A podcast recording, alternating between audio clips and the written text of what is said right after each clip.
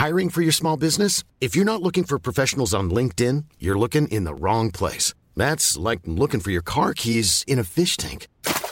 LinkedIn helps you hire professionals you can't find anywhere else, even those who aren't actively searching for a new job but might be open to the perfect role. In a given month, over 70% of LinkedIn users don't even visit other leading job sites. So start looking in the right place. With LinkedIn, you can hire professionals like a professional. Post your free job on linkedin.com slash people today.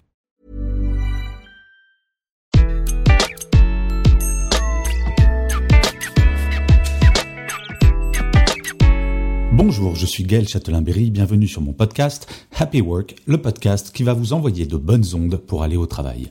Cette semaine, j'ai décidé de vous parler de confiance en vous. Je ne sais pas pour vous, mais j'ai souvent entendu cette phrase. Eh, tu sais, ça serait plus simple si tu avais plus confiance en toi-même. Cette phrase péremptoire prononcée sans bien entendu donner aucune piste pour atteindre cet objectif, souhaitable, s'il en est, avait une formidable tendance à m'énerver. Je vais vous révéler un secret. La confiance en soi, ça ne se décrète pas, ça se travaille. Eh, c'est dommage, mais il ne suffit pas de se réveiller un matin et de se dire ah tiens ce matin je vais avoir confiance en moi et hop là. Enfin bref, comme beaucoup d'entre vous, en début de carrière, au siècle dernier donc, je n'avais pas toujours un niveau de confiance en moi au top. Puis, dans ma carrière, j'ai été manager et je n'ai pas eu le choix. Il a bien fallu que je travaille sur ma propre confiance si je voulais que mes équipes puissent avoir confiance en elles. Je le dis souvent, un manager, c'est exactement comme un pilote d'avion. Je ne sais pas vous, mais moi, être dans un avion où en cas de turbulence, le pilote commence à hurler on va tous mourir, on va tous mourir, je préfère qu'il ait plus confiance en lui. Bien sûr, cela ne s'est pas fait du jour au lendemain, mais je crois, j'y suis arrivé, et cela en travaillant sur cinq points que je vais vous donner maintenant. En premier, il est fondamental d'accepter l'échec.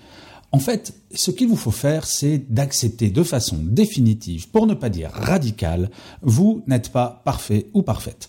Pour apprendre à marcher, il faut apprendre à tomber sans trop se faire mal, et se relever à chaque fois.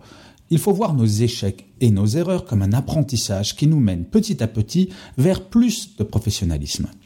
Aucun virtuose de piano n'a jamais fait de fausses notes. Aucun athlète de haut niveau n'a jamais fait de contre-performance. Alors pourquoi en serait-il autrement pour les simples mortels que nous sommes?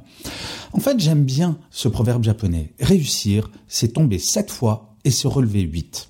En deuxième point, il est fondamental, à mon sens, de relativiser l'importance de sa vie professionnelle.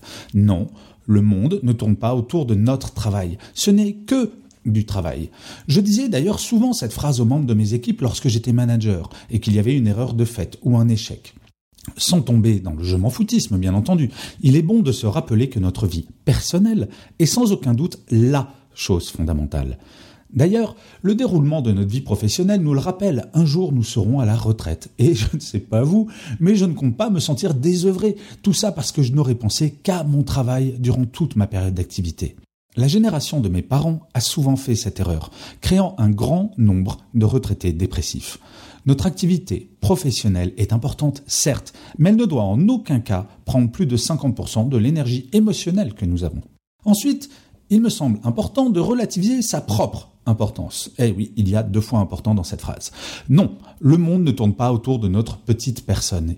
Il est bon de se rappeler de temps à autre que nous ne sommes qu'une goutte d'eau dans l'humanité. Oui, je sais, c'est un petit peu lyrique comme phrase, mais je trouve que l'image aide à comprendre le concept. Il ne s'agit pas de se flageller avec des orties fraîches tout en se disant que nous ne sommes rien, mais juste de nous rappeler que nous faisons partie d'un tout, que nous ne sommes pas seuls. Si nous avons un coup de mou, il faut savoir s'appuyer sur les autres en mettant son amour propre de côté. Cela n'a rien de grave. Et oui, c'est paradoxal, mais intégrer le fait que nous ne sommes pas grand-chose permet d'accroître la confiance en soi car la pression que l'on se met au quotidien va redescendre. Ensuite, il faut faire confiance à autrui. Savoir qu'il y a des personnes autour de nous qui feront preuve de bienveillance à notre égard augmente grandement la confiance en soi. Par opposition, s'isoler petit à petit mène irrémédiablement vers la mélancolie. Mais pour ce faire, il faut avoir confiance et savoir faire preuve de lâcher prise. Le regard que les autres personnes portent sur nous est essentiel dans notre construction. Et généralement, nous recevons des autres le même genre d'énergie que celle que nous envoyons. Je suis réaliste. Faire confiance à tous ses collègues de travail n'est pas évident. Nous ne vivons pas dans le monde des bisounours, je le sais bien, et c'est pour cela qu'il est essentiel d'identifier les trois ou quatre personnes à qui vous pourriez confier votre vie professionnelle les yeux fermés. Ce sont ces personnes qui vont vous aider à gonfler à bloc la confiance que vous aurez en vous-même. Et enfin, Et c'est pas la chose la moins importante, il faut se faire des compliments. Je le dis souvent, nous ne sommes jamais mieux servis que par nous-mêmes. Le directeur artistique de Spotify disait même que si dans une journée, 100 personnes lui faisaient un compliment et que la 101e le critiquait, il ne retiendrait que cette critique. Notre cerveau retient trois fois mieux les informations et émotions négatives que les positives.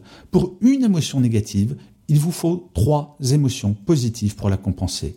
Réapprendre à se faire des compliments fait partie de ces émotions positives. Identifiez vos points forts, ce qui vous distingue, ce qui vous plaît en vous. Et de temps à autre, refaites-vous la liste en vous regardant dans le miroir, surtout dans les périodes difficiles. Et vous verrez que petit à petit, votre confiance en vous augmentera. Petit conseil additionnel, tous les jours, à la fin de la journée, mettez sur un post-it la chose dont vous êtes fier dans votre travail chaque jour. Ça peut être une petite chose, pas forcément quelque chose de grandiose, mais la chose dont vous êtes fier. Et petit à petit, vous allez voir le vase dans lequel vous mettez ce post-it va devenir de plus en plus grand. Et les jours où vous n'avez pas le moral, replongez la main dedans. Vous allez voir, ça va changer votre vie. En conclusion, je crois que le tout est de trouver un juste milieu. En effet, trop de confiance en soi mène à l'arrogance, défaut qui n'a rien d'enviable. Par ailleurs, comme je le disais dans un autre épisode de Happy Work, douter est une excellente chose au travail. Cela étant dit, dans ma carrière, j'ai rencontré beaucoup plus de personnes qui étaient parfois paralysées par leur manque de confiance en eux que par des personnes hyper arrogantes. Donc maintenant, c'est à vous, boostez votre confiance. Et je finirai cet épisode de Happy Work, comme d'habitude, par une citation.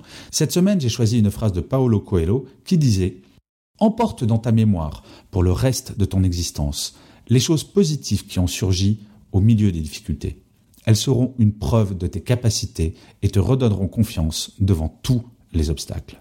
Je vous remercie d'avoir écouté cet épisode de Happy Work. Je vous dis à lundi et d'ici là, prenez soin de vous.